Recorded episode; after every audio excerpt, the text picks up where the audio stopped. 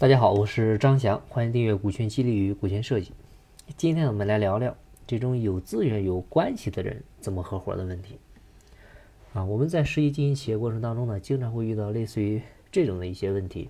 你比如说，有一些企业发展到一定阶段，经常呢需要引入一些关系型、资源型的股东啊进来。你比如一些大型企业的一些退休的领导。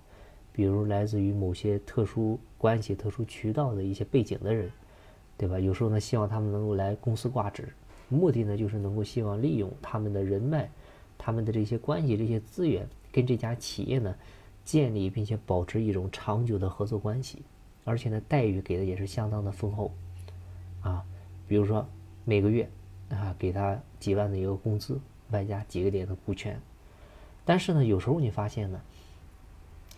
这个这个人来公司好几年了之后呢，他迟迟没有达到你们预期想要的那种效果。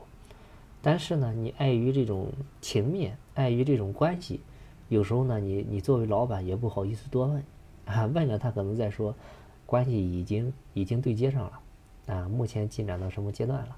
然后的话呢，还需要再等等啊，可能会跟你说一些类似于这种很敷衍的话。这个时候呢，就让就让 大家很为难啊，因为。你再不合作，你这个关系呢，说明可能就过期了。所以呢，针对于这些有关系、有资源、有人脉的人的话呢，他们所说的话，有时候呢，我们真的是得先放到洗衣机里甩一甩才行，然后呢，再放到烘干机里呢烘一烘。啥意思？就里边的水分呢太大啊。他们所谓的资源和关系啊，那些都是光开花不结果的啊，光打雷不下雨的。关键是这些领导吧，他还是你请的，你在跟他们的相处过程当中呢，多多少少还是有点卑躬屈膝啊，你还不敢得罪他啊，因为这些人呢，他成事可以不足，但是败事绝对有余。关键呢是工资发着，股份给着，你呢也是进退两难。所以呢，这个时候我们要记住一句话，就是叫能变现的才叫资源，不能变现的那个充其量只能叫资料。所以资源就像是一个迷惑你的幻象，看着挺美，充满期待，但是呢，就是迟迟不来。另外，资源这东西呢，哎，真假难辨啊，真假难辨。我们宁可相信这个世界上有鬼，也不能相信人的那张嘴，尤其是男人的嘴，对吧？所以对待这种情况呢，你不用听他说什么，最简单的办法就是一事一议。你给我牵个线啊，成交了，我给你多少钱？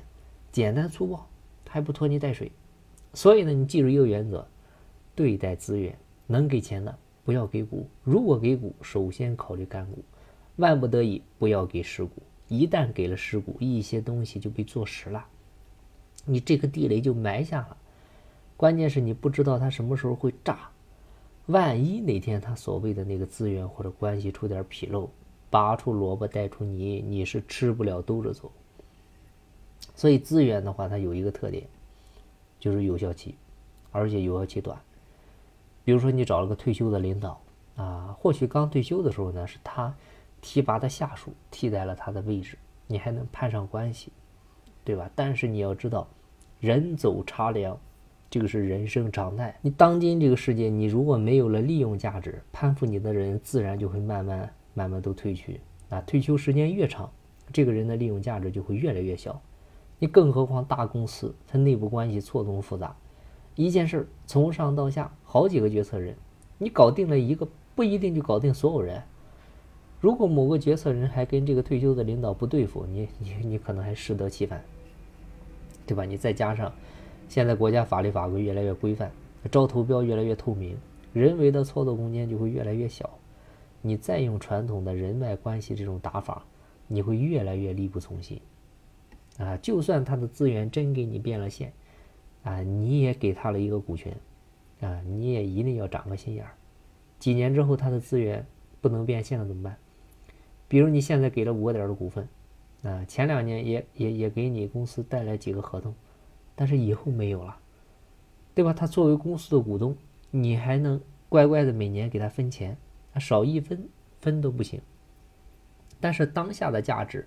可没有他的任何贡献，对吧？所以这个道理我们一定要一定要想清楚，要明白。你更何况你当初也没有认定好没有设定好这些分红条款，对吧？设计好这些考核机制，让他跟业绩挂钩，你更没有设立退出机制、回购条款，那怎么办？那你只能是一辈子养着这个爷了，那个就太可悲了，因为公司耗不死，耗不起，你也耗不起啊。所以针对针对于关针对于关系性、资源性股东的话，我们一定要弄清这个道理。好了，今天的分享呢就到这儿，希望对你有收获。金不在西天，金在路上。我是张翔，下期再见，拜拜。